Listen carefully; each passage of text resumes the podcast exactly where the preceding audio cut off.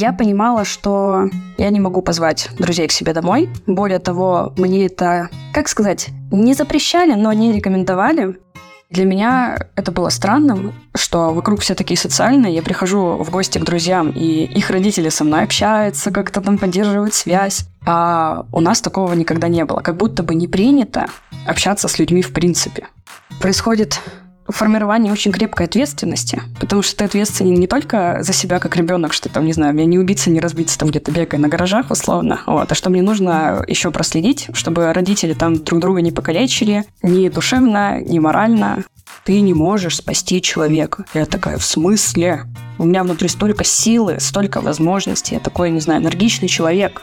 Я выбрала социально одобряемую зависимость. Я трудоголик. Я очень много работаю, я работаю с любовью, я не могу отрицать то, что мне нравится. Периодически ты уже думаешь, а можно это как-то уже, так знаешь, ластиком потереть из жизни и уже спокойно жить? Но нет. Ты это важно, что у тебя внутри. Ты это важно, забери, разбери. Ты это важно, поверь. Добрый день, дорогие друзья!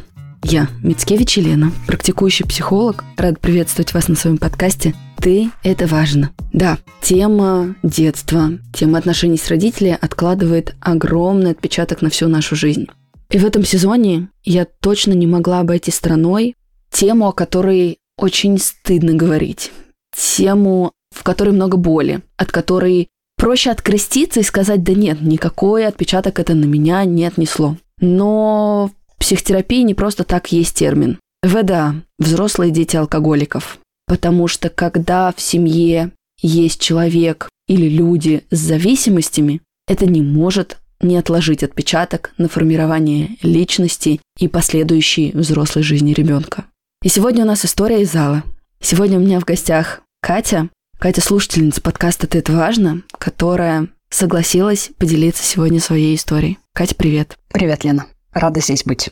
Спасибо тебе большое, потому что, как я уже сказала в начале, я прекрасно понимаю, что о таком не просто говорить. Либо проще отмахнуться и сказать, да у кого не пьют родители. Либо проще сказать, да пью там мне какое дело, на меня вообще этот отпечаток не отложило. Но даже если ты уже взрослый человек, даже если ты не живешь в одном пространстве, это оказывает влияние. А уж когда ты ребенок, находящийся в этой системе, вдвойне. И обычно истории гостей я начинаю с вопроса, ты это знаешь как никто, Скажите, как психотерапия появилась вообще в вашей жизни, появилась мысль, а не пойти ли бы мне к психологу. Но сегодня, учитывая тему, мне хочется по-другому начать. Мне хочется спросить, когда ты впервые стала осознавать и признавать, что тот факт, что родители пили и пьют, да, мы, мы же можем здесь об этом говорить, откладывает отпечаток на тебя, на тебя сегодняшнюю и отложил отпечаток на тебя в прошлом в том числе. Когда стала эта точка признания? Точка признания случилась примерно, когда мне было лет 15-16. Тогда у нас был такой, знаешь, активная фаза приглашения друзей в гости, какие-то тусовочки, ночевочки. И меня часто приглашали друзья к себе. То, что вот, там, посидим, не знаю, мама что-то приготовит, мы все там потусим, потом пойдем по домам. И я понимала, что я не могу позвать друзей к себе домой. Более того, мне это, как сказать, не запрещали, но не рекомендовали, потому что, ну, естественно, по причине того, что дома люди выпивают. И вторым аспектом еще было то, что мои родители всегда были очень заточены, знаешь, на такое внешнее восприятие. Типа, а что у нас подумают? И если внешняя картинка казалась хорошей, адекватной, отец работает, мама занимается домом, все в порядке, все хорошо одеты, все прилично. Но заходя домой, у нас был такой, знаешь, супер советский ремонт. Он достался нам от дедушки с бабушкой, и дома ремонт не происходил. И это, знаешь, это прям такой показатель, как это казаться, а не быть. То, что снаружи все хорошо, все прилично одеты, все адекватные, все здоровенькие. И ты заходишь домой, а там обшарпанные обои, супер что-то ветхое, скрипящий пол, в который, знаешь, вот в эти вот брусочки забиваются пыли, она невозможно вымыть. Вот. И родители мне говорили о том, что не надо нам гостей, потому что, представляешь, что о нас подумают, когда, ну, как бы они зайдут к тебе домой. Вот, и тогда я, наверное, начала осознавать такие первые звоночки, что у меня что-то по-другому. Вот, то есть до этого мне не казалось, что что-то по-другому, мне казалось, что ну, все окей, все нормально. Вот. А потом, когда я начала ходить в гости к друзьям, когда у меня появились ну, близкие друзья, я начала осознавать то, что в других семьях как-то по-другому. Как, я не понимала, почему, тоже не понимала, но замечала, что есть что-то другое. А как это ощущение стало развиваться? Потому что Пубертат – это же вообще особенно такой уязвимый период жизни человека, когда, ну, действительно, и внутренних конфликтов достаточно, а когда еще и внешняя среда не дает устойчивости, двойная нагрузка. Ну, наверное, я чувствовала в то время стыд, что я не могу позвать к себе друзей, и что мне казалось, что это, естественно, ненормально. Я тогда пошла работать вожатой, ну, учиться на вожатую, потом проводить время с детьми, и я нашла такое, знаешь, пространство, в котором можно встречаться с друзьями, в котором можно отдыхать, развлекаться. И, наверное, это было моим спасением. То, что, да, я не могу позвать друзей к себе домой, но у нас есть какое-то общее пространство. Организация, в которой мы встречались, тусили, развлекались и так далее. Мне кажется, вот до моих 18 лет, когда мы наконец-то сделали ремонт, у меня в гостях было человека два из моих друзей. И, конечно, это накладывало я не знаю, неловкость, то, что Катя, пойдем к тебе. Слушай, мы у тебя никогда не были. Я такая, э, ну и не побываем. Я не знаю, я отмахивалась то, что у нас ремонт. Он был какой-то, ну, вечный, естественно. Что сегодня там приходят какие-нибудь гости. Ну, естественно, для меня несколько важным было то, что у нас дома нет ремонта, потому что я, ну, тоже бывала у разных друзей, видела разные квартиры, то есть от супер классного ремонта до, до такого же совкового, как у нас. Но я понимала то, что помимо этого есть риск, то, что мы с друзьями придем домой, а там какая-нибудь тусовка у родителей. И вот с этой стороны было очень много неловкости, и я максимально избегала того момента, когда позвать кого-то в гости. Но я чувствовала, что у меня многое по-другому. То, что у меня, так как у многих это не работает. То есть, не знаю, у моей лучшей подруги никогда не было проблемой позвать меня в гости, даже если там собрались родственники, не знаю, любые вообще мероприятия, которые проходят у нее в доме, я всегда там желанный гость, и у меня сформировались прекрасные отношения с ее родителями. Они меня любят, и до сих пор с радостью мы общаемся, мы можем созвониться, поболтать. И я понимаю то, что у моих родителей такого нет. Еще я заметила, знаешь, такую интересную штуку, что у меня супер закрытые родители, но я думаю, то, что это тоже побочка алкоголизма, то, что мы ни с кем не общаемся, у моих родителей толком нет друзей, и не было, как мне помнится. И мне было странно то, что я расту таким социальным ребенком, что мне хочется познавать, знакомиться, общаться, дружить, а в доме не было людей. То есть я помню, когда я была супер маленькая, там типа лет пять, наверное, у нас были люди в гостях, мы тоже там с семьей куда-то ездили, но потом люди начали пропадать. Ну и примерно вот с тех, не знаю, 13-15 лет, когда я это осознала, друзей так и не появилось. То есть там есть один-два человека у отца, матери, мне кажется, мама ни с кем не общается, кроме отца. Ну так, может быть, максимум формально с какой-то приятельницей. И для меня это было странным, что вокруг все такие социальные. Я прихожу в гости к друзьям, и их родители со мной общаются, как-то там поддерживают связь. А у нас такого никогда не было. Как будто бы не принято общаться с людьми в принципе. И для меня это было супер странно. Ну вот смотри, ты же сейчас как раз-таки говоришь о том, что не только нельзя было заходить на какую-то территорию физически, но и стыд отвергал какую-то часть тебя, потому что и в ней принятие не происходило. Кто я, как мы живем, какие мои родители, да, это такое напряжение, избегание, и даже на уровне твоих процессов происходило. Ты говоришь, да, приходилось как-то изворачиваться, но если не врать, то не договаривать, и испытывать очень-очень много напряжения. Я знаю по историям других знакомых, у которых тоже либо один из родителей, либо оба родителя пьют, что зачастую, возвращаясь после таких друзей, после какой-то теплой семейственности, вдвойне болезненно ты ранишься об возвращении домой. И вот о контакт с родителями, когда уже даже дверь закрывается, когда ты остаешься в своей экосистеме. Было ли у тебя что-то похожее уже тогда? Да, было. Мне кажется, что у меня были моменты, когда я приходила домой, и родители были трезвыми. Я подходила с какими-то вопросами. Что-то вроде, а прикинь, я сейчас была там в гостях у подруги, а у них вот так, и это так интересно, может быть, ну, а почему у нас не так? То есть были какие-то, знаешь, попытки разобраться, как работает, я не знаю, система нашей семьи, чтобы, ну, как-то, возможно, как-то, правда, идентифицировать себя как члена семьи, как члена общества, а как у нас работает, я не понимаю. И другая грань, когда ты приходишь там супер воодушевленный после встречи с друзьями, и дома происходит выпивание алкоголя, и ты такой, я ничего не смогу рассказать, Я не смогу поделиться, я не могу поделиться чувствами, эмоциями, как мне было здорово. Я не могу услышать поддержку от родителей, то, что вау, круто, ты, у тебя столько друзей, ты такая, там, не знаю, социальная, классная, еще что-либо. То есть я понимала, что в тот момент у меня просыпался, ну, не знаю, этот внутренний сторож, и ты начинаешь как бы послеживать, ты начинаешь контролировать, оценивать примерно ситуацию, насколько все плохо, насколько много выпито, ну, вот эти вот все моменты. Но у меня долго был этот вопрос, то, что почему у нас работает не так, как в других семьях. Конечно, я не знала, что в других семьях на 100%. Я даже видела моменты застолья у родителей моих друзей, и там было не так. Знаешь, это как-то, ну, даже какие-то разные форматы застолья. да, тоже там присутствует алкоголь, но там присутствует какое-то русское то, что вместе собраться, вместе там по рюмашечке выпить и на этом остановиться. Я такая, что? а что так можно было? вот какое-то такое. И для меня это, конечно, удивление было. Если мы перенесемся уже ближе к настоящему времени и к тому моменту, когда ты все-таки обратилась к психологу, и в том числе внутри себя сдалась, кажется, эта тема требует проработки. Мы просто с Катей лично знакомы, я знаю Катину историю достаточно хорошо, что сегодня позволяет мне какие-то вопросы напрямую и точечно спрашивать имею уже такую освоенную территорию за пределами этого микрофона, поэтому мне захотелось это пояснить для наших слушателей. Поэтому здесь я просто знаю, что долгое время ты занималась саморазвитием в других аспектах, считая, что ну вот, ну это ладно, ну все, мы уже пережили, можно оставить, можно не трогать.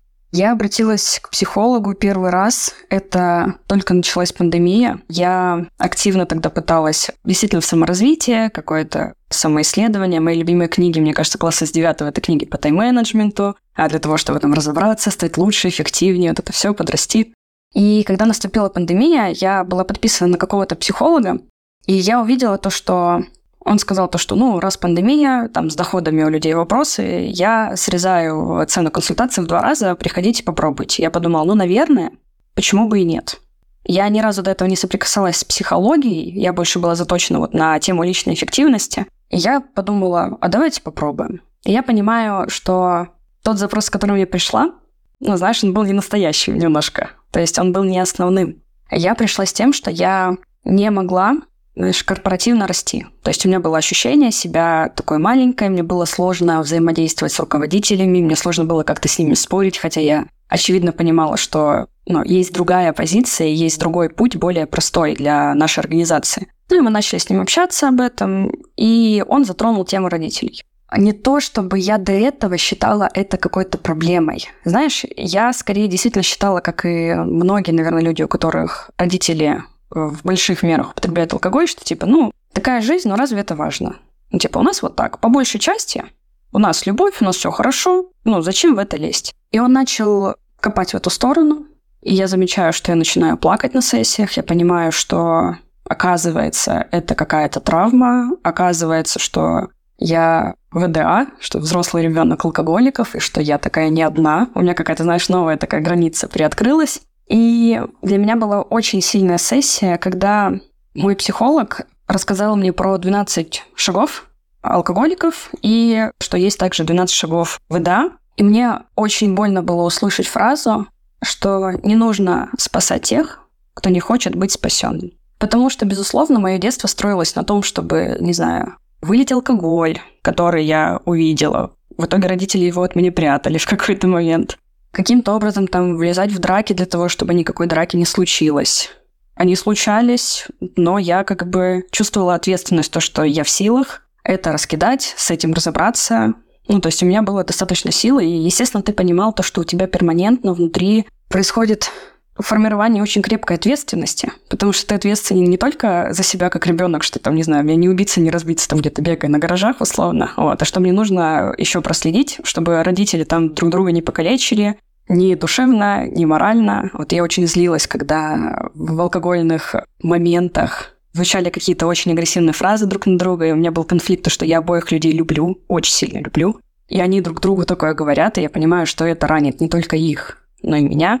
Вот. И когда психолог сказал то, что не нужно спасать тех, кто не хочет быть спасенным, я подумала, что ого, для меня это было, знаешь, так, так тяжело осознать. И мне резко вспомнился момент тогда, что у меня мама говорила о том, что я хочу заниматься спортом, а я тогда занималась фитнесом, ну, знаешь, просто вот эти вот тренировочки, где там каждый час новая тренировка. И я подумала, я накоплю карманные деньги, и куплю маме абонемент. Я купила маме абонемент на полгода. Для меня тогда, учитывая, что я была ребенком с карманными расходами, ну, для меня это было достижением накопить какие-то там, может, 3 тысячи рублей. Я приношу этот абонемент, я его распечатала, я такая, вот, держи, она такая, вау, классно. Она не сходила ни разу. Он как лежал бумажкой, он так и остался лежать. И когда психолог произнес мне эту фразу, я вспомнила этот момент и думаю, ну, походу, походу это правда. Походу, я ничего не могу сделать. И я очень часто просила у психолога домашнее задание, то подай мне что-нибудь домой. Хочу дальше колупать, хочу дальше разбираться. И в тот день, когда он мне сказал эту фразу, он дал мне одну домашку. Он говорит, за следующую неделю тебе нужно пережить отчаяние. Ну, я рассмеялась, я такая, что? а это как-то как по щелчку происходит или есть какой-то, не знаю, ритуал вхождения в проживание отчаяния? Он сказал, ну, последи за собой, вот если получится его пережить, здорово. Если не получится, ну, это случится чуть позже. И тогда, ну, я вышла, думаю, блин, какой-то бред. Не, не знаю, как это работает, но окей. И тогда я почему-то засиделась, я уже съехала от родителей, я жила уже с молодым человеком со своим. Я лежала, он уснул, я смотрела сериал, что-то засмотрелась, вот, и там был какой-то такой напряженный сериал, и я в какой-то момент ушла на кухню для того, чтобы, ну, не шуметь телефоном и просто поменять положение с на сидя. И я сидела на кухне, и в какой-то момент я ставлю на паузу и начинаю так отчаянно рыдать. Я поняла, что я... Ну, я не помню других моментов, чтобы я так рыдала. Это, знаешь, это когда ты рыдаешь с какими-то криками, с какими-то звуками. То есть там, я не знаю, там такая боль выходила в этот момент. И было очень тяжело. Я не знаю, я где-то, наверное, час плакала. И я как будто бы хотела остановиться, потому что, ну, там, завтра утром вставать, еще что-то я не могла. Просто слезы лились рекой. И, ну, естественно, поднялась эта ситуация с тем, что я бессильна в спасении своих родителей. Вот эта вот мысль вышла наружу. И на следующую сессию я пришла к психологу и сказала, слушай, чувак, Походу, да, походу я сделала задание. Я не знаю до сих пор, как это работает, но это был очень сильный момент, который мне очень многое показал и, знаешь, дал как будто бы новый вектор в моих отношениях с родителями. Вот эти вот грани спасательства, они очень сильно уменьшились после вот той вот ночи, после того осознания. И я все равно до сих пор, я не знаю, сколько уже прошло, года четыре, я до сих пор себе регулярно об этом напоминаю, что мне не нужно никого спасать, что я просто не смогу. Даже если я очень хочу, но мы действительно не можем никого спасти, если им это тоже не нужно. Я здесь, пока ты рассказывала, так внутри улыбнулась, потому что я знаю, что и мои клиенты в том числе иногда так же реагируют, типа, что ты предлагаешь, почему ты сейчас про это говоришь, как это взаимосвязано, а потом это выстраивается в картину. Ты задала этот вопрос не напрямую мне, но он прозвучал в воздухе, и я его так подхвачу. Как это связано? Но смотри, ты напрямую рассказываешь о том, как формировалась у тебя повышенная тревожность, из этой повышенной тревожности включался повышенный контроль, гиперконтроль, который вообще к тебе, как к ребенку в этой системе, не имел никакого отношения. Да, это такое формирование дисфункционального адаптивного поведения. Более того, да, это формировало подкрепление, я настолько ответственна. Ну, правда, не всегда, но вообще-то могу повлиять, спасти. Ну вот, если иногда нет, значит, я, наверное, плохо постаралась, чтобы их от драк развязать, не знаю, алкоголь найти. И тем самым формировалась история с вот с этой вот гиперответственностью. Гиперответственность отрицает факт беспомощности, безздорового бессилия человеческого, что есть какие-то грани, на которые я влиять не могу. И для того, чтобы сдаться этому бессилию, очень важно пережить точку горевания и отчаяния. Что я не всесильная, оказывается, я тоже человек. Что у меня есть какие-то границы, у них есть границы. Мы, конечно, можем влиять друг на друга, но влиять не равно изменять. А если в системе есть зависимые люди, один или несколько, и система не меняется, ну то есть, не знаю, мама не уходит от отца, папа не уходит от матери, или родители не решают как-то свою проблему с алкоголем, автоматически члены семьи, попадающие в эту систему, формируется зависимое поведение. Оно помогает адаптироваться к зависимому человеку. И это если не на физическом спасательстве, там, вылить, помешать, то на эмоциональном поведении начинает откладывать отпечаток. И вот здесь я хочу перейти именно к эмоциональной части. А как ты стала в своей жизни за периметром темы детско-родительских отношений отлавливать эти же механизмы поведения? Ты про ответственность и про... Про гиперответственность, про как раз-таки спасательство, про вот повышенную тревогу, про иллюзию всемогущества. Мне кажется, знаешь, я иногда борюсь с этим до сих пор.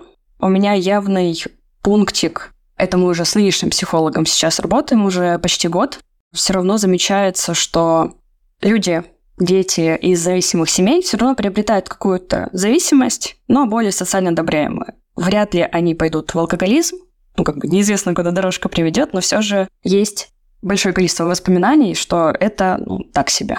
И я выбрала социально одобряемую зависимость, я трудоголик, я очень много работаю, я работаю с любовью, я не могу отрицать то, что мне нравится. То есть я получаю удовольствие от большого объема работы, от этой ответственности. Сейчас я руководитель, я наслаждаюсь тем, что в моей ответственности сотрудники, что я могу им помогать, их поддерживать. Иногда я перерабатываю, и я только в этом году начала это отлавливать, потому что вот как я начала со школьных лет интересоваться эффективностью, продуктивностью, вот этими всеми приколами, оно до сих пор со мной, и я в этом году пошла как раз-таки к психологу в гештальт-подходе, чтобы поисследовать чувства и эмоции, потому что мне это действительно сложно дается распознать, что ты устала, распознать, что тебе грустно. То есть я всегда, знаешь, такая, не знаю, боевая собака, у которой всегда есть силы на сделать плюс еще одну задачку. И я столкнулась с этим в мае, когда я очень много нагребла работы, и я просто выпала. И если бы не психотерапия, я бы до сих пор ехала на вот это вот, знаешь, на остатках энергии, которую мне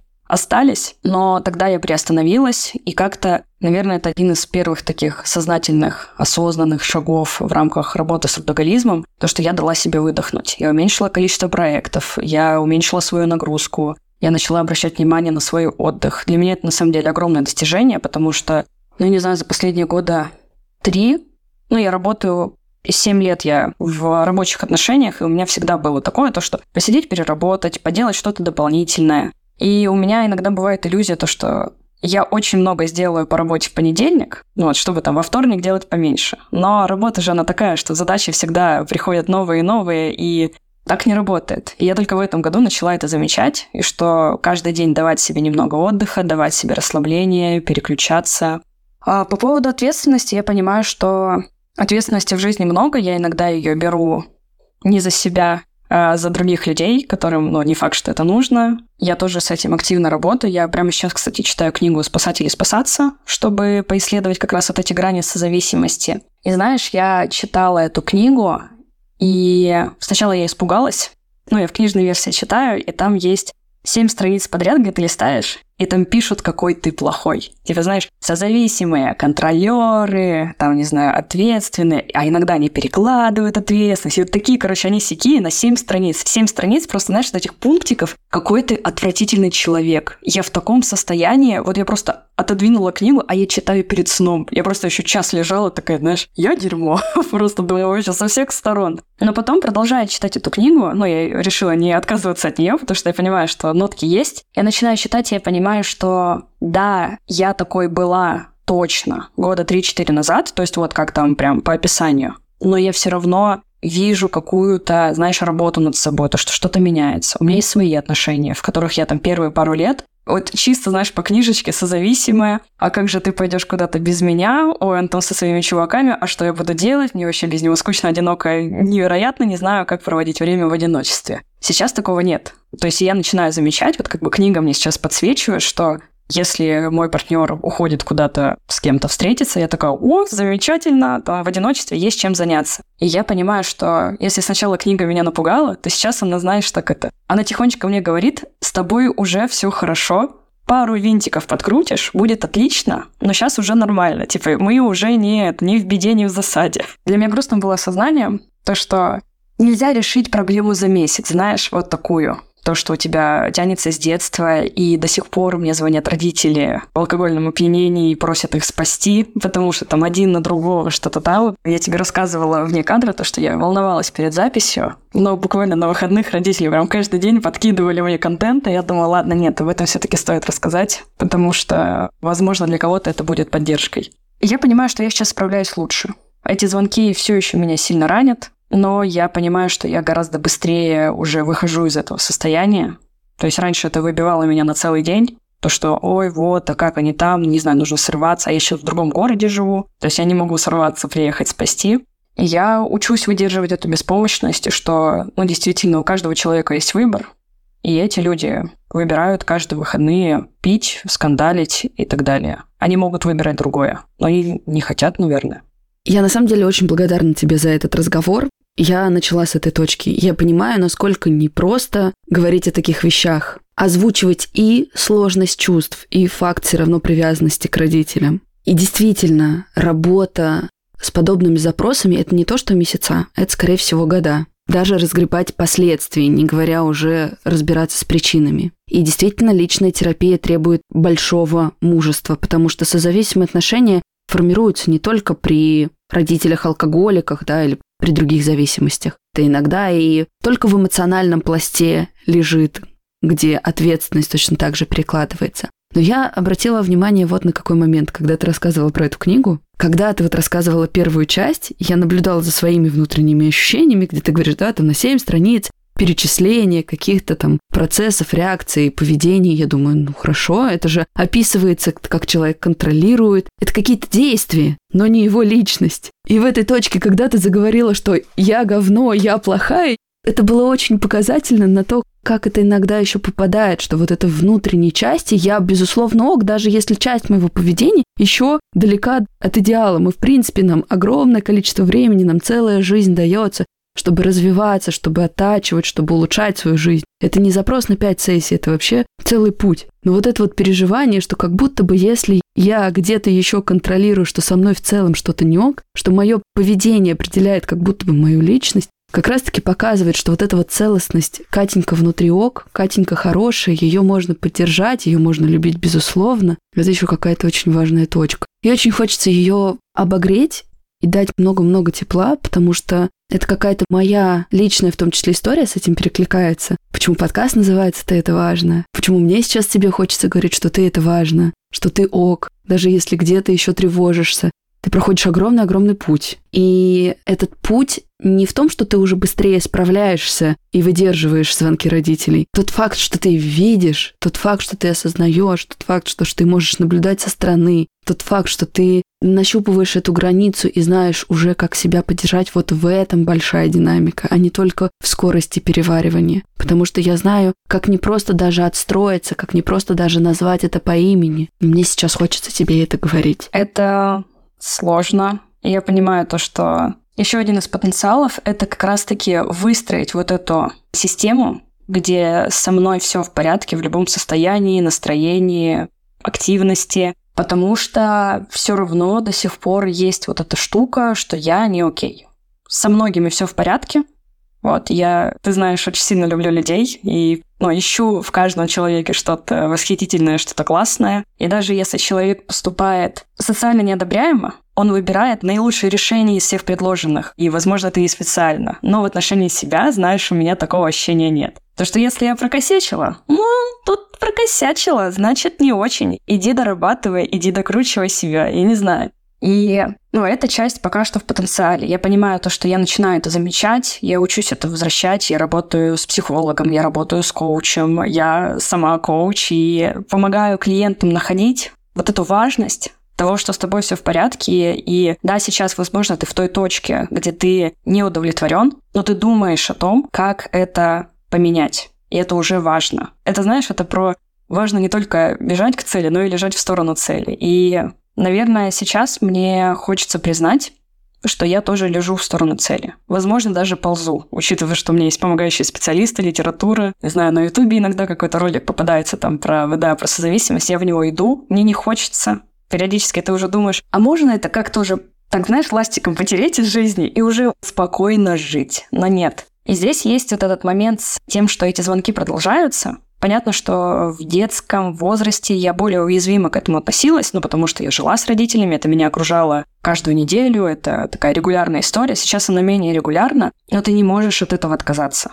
Это часть твоей жизни, и она будет частью твоей жизни, ну, на протяжении всего времени, скорее всего. И даже если алкоголь уйдет, ну, вряд ли, конечно. Я еще раньше надеялась. Теперь я уже осознаю то, что даже если оно идет, это будет не благодаря моему действию, моему решению, то это все равно ну, оставит какой-то осадок у тебя внутри.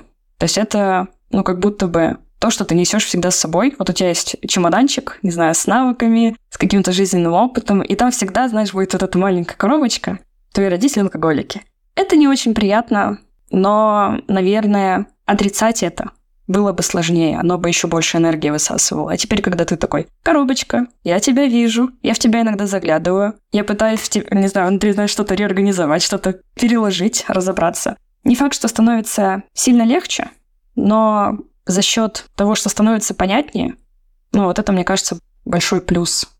Потому что ты уже понимаешь, что с тобой происходит. Когда мне было лет 15, я не понимала, что со мной происходит. Я понимала, что у меня в тот момент не было выбора. То есть мне нужно действовать так, чтобы как-то минимизировать последствия этой ситуации. Были моменты, когда я уходила из дома просто чтобы встретиться с подругой, не в плане того, что это был побег, но это была попытка, знаешь, отстраниться хотя бы каким-то образом. Теперь у меня есть выбор, теперь я могу осознанно отстраниться, я могу прекратить разговор, я могу назвать родителям то, что мне сейчас неприятно разговаривать, давайте созвонимся завтра. То есть я понимаю, что теперь я могу это сделать. А раньше, когда ты жил с родителями, ты не мог сказать, господа, не знаю, я закрываюсь в этой комнате, ко мне не подходите. Ты все равно это слышишь, все равно этот фон. То есть как бы сейчас я замечаю то, что я в силах это хотя бы остановить и хотя бы дать себе продышаться. И в этом есть что-то хорошее, есть что-то экологичное к себе, наверное. Хотя раньше я чувствовала вину, то, что я не могу бросать, мне необходимо спасти, жертвуя собой. Это тут, здравствуйте, это треугольник Карпана. То мы жертвуем, то мы спасаем. Потом, когда, ну, у меня были моменты, когда я отчитывала родителей, то есть я уже сразу это агрессировала.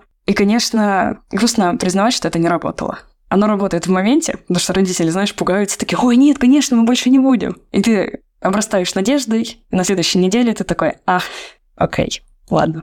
Вот по поводу надежды и вины мне отдельно хотелось поговорить. Кстати, ты заговорила про литературу, пока есть возможность, я тоже не забыла, у меня уже несколько раз эта мысль приходила. Хочется нашим слушателям сказать, что есть книга очень хорошая, которая, собственно, так и называется «Взрослые дети алкоголиков». Ее прям обязательно нужно прочитать, если эта проблема вас касается. Для того, чтобы, опять же, помочь себе идентифицировать себя, потому что с определения, с постановки, в кавычках, диагноза, да, с констатацией фактов начинается вот путь изменений. Кстати, про эту книгу тоже хотела дать небольшой комментарий.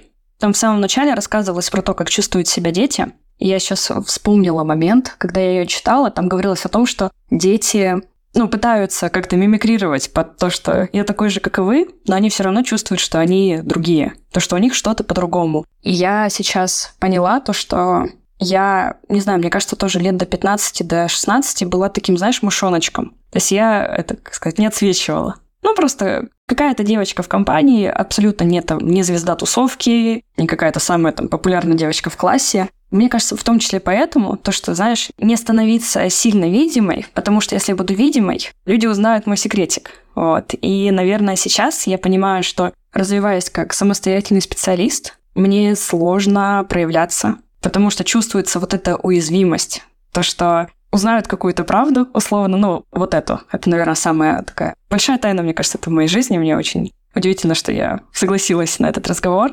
Но всегда есть какая-то вот эта неловкость. И она как была у меня в школе, когда на меня обращали внимание, такая срочно нужно как-то стать поменьше сейчас, нужно чуть-чуть это осторожненько. Вот, и я об этом не думала до как раз вот этой книги. А когда я ее читала, я такая, ого, ого, тут есть исследования. Мне было так приятно еще читать эту книгу, что я не одна.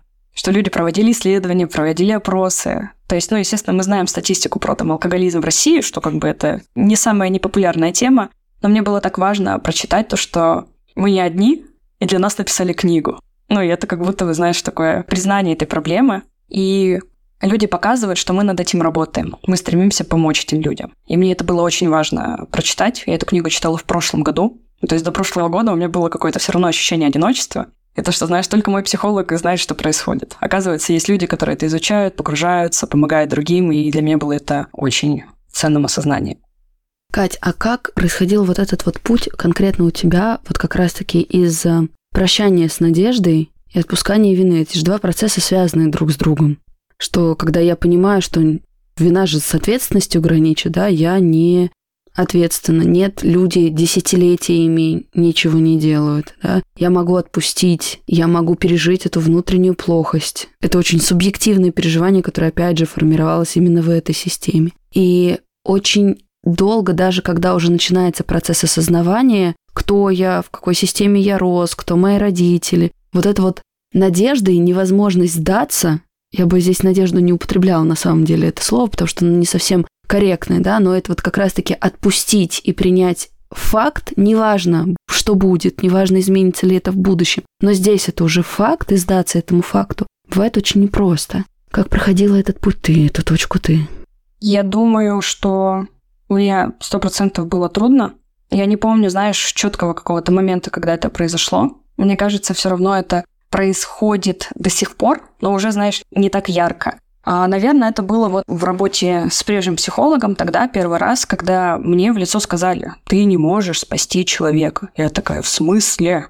У меня внутри столько силы, столько возможностей. Я такой, не знаю, энергичный человек. Представляете, я на работе сколько прикольного делаю. Ну, с семьей-то я могу разобраться. И он такой, нет. Я такая, ты что говоришь? Ну, то есть это, знаешь, это жуткое сопротивление. Это такой, да ты что? Вообще-то я всемогущая, вообще-то я могу. И потом все равно всплывают ситуации про этот абонемент в тренажерку, про вот эти попытки как-то родителей познакомить с кем-то, ну, то есть предложить им обзавестись друзьями, например, знаешь, найти какое-то хобби. Я понимаю, что все эти процессы, они не принесли мне никакого результата. Я сейчас понимаю то, что с моей, наверное, какой-то психологической подкованностью мои разговоры с родителями иногда, знаешь, заходят на более глубокий уровень, где я доношу информацию о том, что, ребят, смотрите, существуют хобби, существуют друзья, существуют какие-то увлечения. И иногда я слышу от родителей признание того, что да, мне стыдно, что я такое выбрал. Но нас уже не поменять. Это значит, ну вот просыпаются вот эти вот установки. Ну и, наверное, вот эти все разговоры, они все время подчеркивают,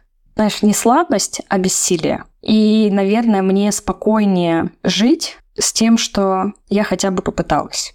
То есть, если бы я вообще ничего не делала, мне кажется, у меня вина была бы сильнее. То, что я не смогла, там, знаешь, предотвратить это не знаю, в 10 лет, не смогла предотвратить там, в 15, 20. Я понимаю, что я всегда пыталась. И я понимаю, что это, ну, как бы спасательство. Я разделяю, я понимаю, что это не самая лучшая стратегия, но мне спокойнее осознавать то, что я пыталась. Я что-то делала, и да, не получается. Иногда что-то не получается. И, наверное, это, это принятие, оно пришло не в один момент. Оно с каждой вот этой попыткой, ну, как бы, знаешь, попытка была меньше по масштабу, и ты слышал ответ, и ты слышал через неделю, что все равно все то же самое. И я за последний год поняла, что даже посеять зерно, сомнение того, что алкоголизм – это прикольно, весело, и будем так жить всю жизнь, что даже это зерно не прорастает. Оно прорастает, знаешь, до вот до маленького росточка, а потом на него ногой наступают. И ты такой, а зачем тогда? И мне в этом, наверное, уже спокойно. Ну, то есть мне тяжело фоново, потому что работая в коучинге, работая в терапии, я понимаю, что человек может себя изменить, ну, в желаемом направлении. Он может сделать свою жизнь лучше.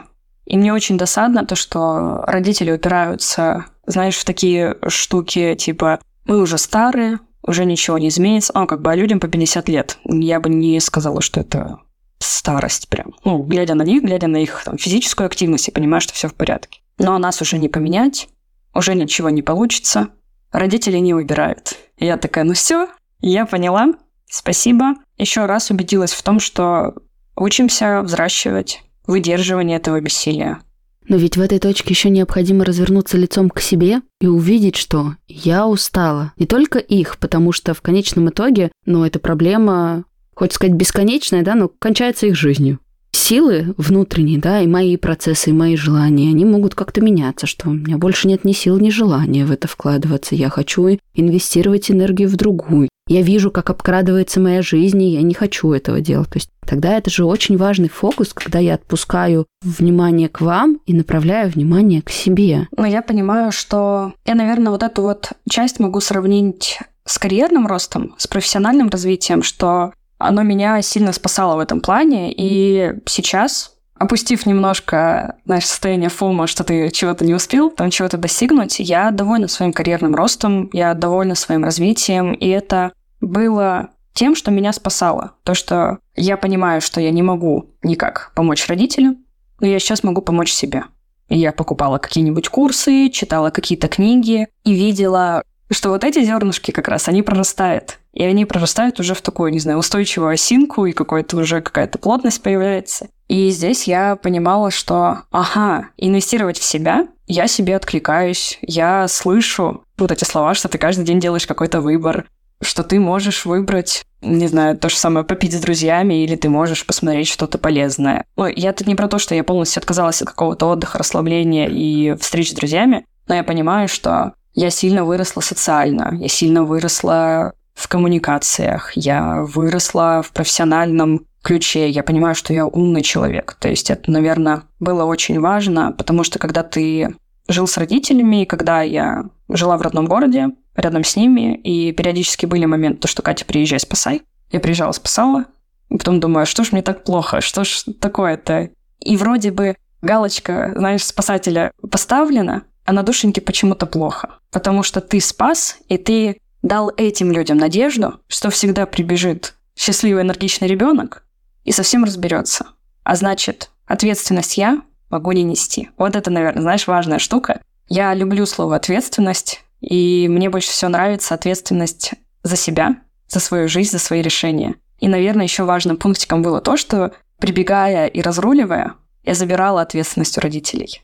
Ответственность за их жизнь. Потому что вот эта вот алкогольная движуха, когда скандалы, интриги, расследования – это последствия твоего выбора, и за него нужно нести ответственность. А тут всегда приходит кто-то такой «Я забираю, все, держи, пожалуйста, вот, и с ней потом ходи. И потом еще от этого страдай. И, наверное, вот эта штука, она мне тоже помогла как-то, знаешь, отстраниться, отсоединиться и понять, что я сама топлю за то, чтобы люди несли ответственность. И в диалогах с друзьями, например, в каких-то, знаешь, там, саморазвивательские диалоги, я эту штуку возвращаю. С клиентами я это возвращаю. В терапии, в коучинге я прекрасно понимаю, на ком лежит ответственность за свою жизнь. И хочется транслировать это и родителям. Типа, чуваки, вы сами решили. Вот ваша ответственность, держите ее на ручках. Она не моя. У меня внутри много ликования, радости, такого присоединения к этой какой-то невероятной силе, потому что это звучит по-взрослому. Вы как-то справлялись, вы можете выжить, вы даже ребенка в этот мир провели тоже как-то хреново, но справлялись. И дальше сможете так же, да? А мое дело справляться с моей жизнью. Я тебе очень благодарна за то, что ты очень наглядно подсветила вот какой факт. Когда ты кладешь в себя что-то испорченное, не удивляйся, что потом у тебя изжога, а возможно даже отравление. Кладя в себя это системно, есть вероятность, в принципе, очень надорвать иммунитет и весь весь организм. Это какая-то метафора физического процесса. Сейчас наглядно тобой была продемонстрирована с точки зрения поведения. Выбирая системно вот такое поведение, да, мы постоянно будем тушить пожары и просто стабилизироваться. Ни в какое не в развитие не идти, да, не, не отстраивать свою жизнь, а пытаться удержать систему, которая периодически расшатывается. И для этого ведь требуется здоровая злость, для этого требуется вот в противовес хорошести плохость, такая в противовес доброте, я здесь слушатели не видят, показываю это все в кавычках, потому что это же не является напрямую, да, жесткость и даже где-то жестокость, сказать нет, сказать нет, я в это вовлекаться не хочу, разрешить себе не брать трубку, но это действительно важно, потому что в противном случае люди действительно не останутся в границах своей ответственности и не смогут ничего сделать с этим. И это самая, наверное, большая ловушка для спасателей. Увидеть, что если ты действительно хочешь, чтобы человек спасся, отдай ему все то, что как последствие ему принадлежит. Это, правда, может не сработать. Есть большая вероятность, что и это не сработает. Но если ты действительно веришь и хочешь, то только отдавая человеку за все последствия, он может на эту энергию в том числе опереться и увидеть, что что-то нужно сделать, а может нет. И это опять точка грусти, горевания и отчаяния, про которую мы сегодня уже говорили. Знаешь, я еще поняла, что у меня вот это осознание про ответственность, оно и на отношения распространилось, потому что, знаешь, это вот часто вижу истории, то что, ну вот он у меня сейчас вот такой, но я его вдохновлю, я его там, не знаю, проведу, я его познакомлю, и он тогда станет просто супер-дупер. Ну, вот это все. Я сейчас наслаждаюсь тем, что когда-то я выбрала работать над собой. Не над партнером, не над тем, чтобы он был вдохновлен мной там и приносил домой кучу денег, а то, что я сама самостоятельный такой человек, самостоятельная личность. И я даю ответственность человеку за его развитие, за его решение. И мне кажется, когда этот момент у меня переклинил, отношения поменялись в приятную сторону, потому что человек осознает свою ответственность никто ее не забирает. Ну, то есть, а там, наоборот, была защита границ, типа, ты что это, куда это забираешь? А я не понимала, знаешь, я не понимаю, типа, я же бегу помочь. В смысле ты это не принимаешь? И для меня это было тоже таким, знаешь, как сказать, воспитательным, образовательным элементом, что некоторым людям не надо, чтобы ты забирал их ответственность. И что это нормально, что человек несет ответственность за себя и свои решения. И не надо с советами и так далее. Я натренировала такую штуку у себя тоже, что я не даю советов, если их не попросят. Если мне человек, друг приходит с чем-то пожаловаться, я иногда спрашиваю, то что ты пришел за поддержкой или тебе что-то посоветовать. Говорю, да, не, наверное, советовать не надо. Я говорю, тогда мне жаль, что так получилось, мне хочется здесь тебя поддержать, как я могу это сделать. То есть я сейчас чувствую то, что я очень это замечаю на других людях, которые меня окружают, когда я делюсь какой-то своей историей, и начинаются советы, а там не было никакого запроса. И я такая, так, э-э-э, это мое. Ребят, типа тут можно посмеяться, над, ну, там, не знаю, тупостью ситуации. Или посочувствовать над той же тупостью ситуации. Но советы здесь мне не нужны. Если надо, я попрошу. И я понимаю, что даже вот эти границы, ну, их раньше не было. Это, знаешь, это еще такая штука про... Я думаю, что это тоже показатель ВДА. Если нет, ты меня поправь что немножечко нет доверия к себе, что хочется спрашивать совета, хочется, хочется быть с кем-то в этих решениях, даже если они касаются только меня. Вот, и я сейчас тоже последний год активно обращаю на это внимание, то что а зачем мне здесь чей-то совет? Почему я не могу решиться? Почему я не доверяю своему решению? И даже выстраивая границы среди моего окружения, что мне не нужен сейчас совет, я пытаюсь себя возвращать к себе. Какое решение для меня будет правильным, как мне кажется. Потому что, возвращаясь к позиции «со мной все в порядке», что даже если человек ошибается, он все равно пытался действовать, чтобы его жизнь стала получше. Я сейчас очень стараюсь отслеживать моменты, когда, знаешь, не знаю, выбираю одежду. Смотрю в зеркало, в примерочной и думаю, блин, надо кому-нибудь скинуть, показать, чтобы как-то отреагировали. Потом думаю, а зачем?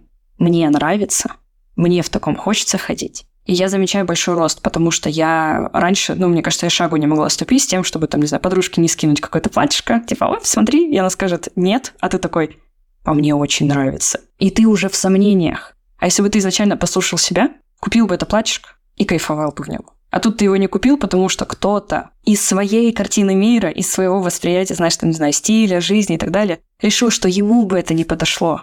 И это его оценка, а не моя. И вот эту часть я сейчас, не знаю, мне кажется, это один из прям векторов, слышать свои желания и слышать какой-то отклик. Мне нравится, давайте делать, давайте купим. Мне не нравится, я тут э, могу этому довериться. Ну, если это, знаешь, не знаю, рабочий процесс, то если мне не нравится, то я лучше, ну, действительно согласую, но это понятно, там есть какая-то иерархия, есть какое-то, ну, последствие на бизнес. Но когда это касается только меня, я учусь оставлять себе этот выбор. То, что только я решаю, что мне будет комфортно, в чем мне будет хорошо, и что мне точно не подойдет. Действительно, вопрос доверия себе и внутренней уверенности очень сильно подрывается в семьях с зависимостями. И формировать вот это вот ощущение, что то, что я чувствую, это важно, со мной нужно считаться, да, или как минимум я сама с собой могу считаться, это правда большой внутренний процесс, потому что если мы даже на твоей истории посмотрим, да, никого не очень сильно волновало, что тебе хочется привозить друзей. Ну вот нельзя, не надо и все. И нету вот этого восприятия, что все элементы системы важны. Да, кто-то задает границы, если мы говорим про здоровые да, как-то отношения, но дети — это личность, дети — это будущие взрослые, дети — это люди, с которыми точно так же нужно считаться. И здорово, что сейчас вот этот вот процесс доращивания, долюбливания, до признания происходит в твоей жизни. Спасибо тебе большое, что пришла и поделилась. И сегодня твоя история звучала, сегодня ты об этом говорила, сегодня точно была проявленность. Спасибо. И, знаешь, в этом нотке неловкости, но для меня это тоже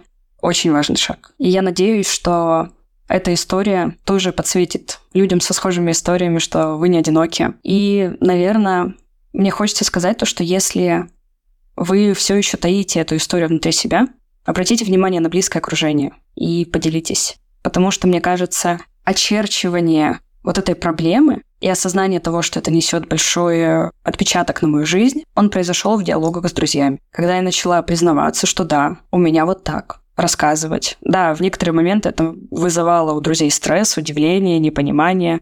Но когда ты получаешь вот эту нотку свободы, что я могу говорить обо всем, понятно, что не со всеми, но что с кем-то я могу поделиться, в этом действительно много поддержки, потому что носить все в себе вот это, это будет отнимать очень много энергии. Поэтому, если вдруг есть с кем поделиться, мне кажется, вы в ответ получите только поддержку. Ну, по крайней мере, у меня так было, никогда не было отвержения, типа, фу, это твоя история, она мне не нравится. Нет, это часть истории, и она есть. И отрицать ее, я думаю, не стоит.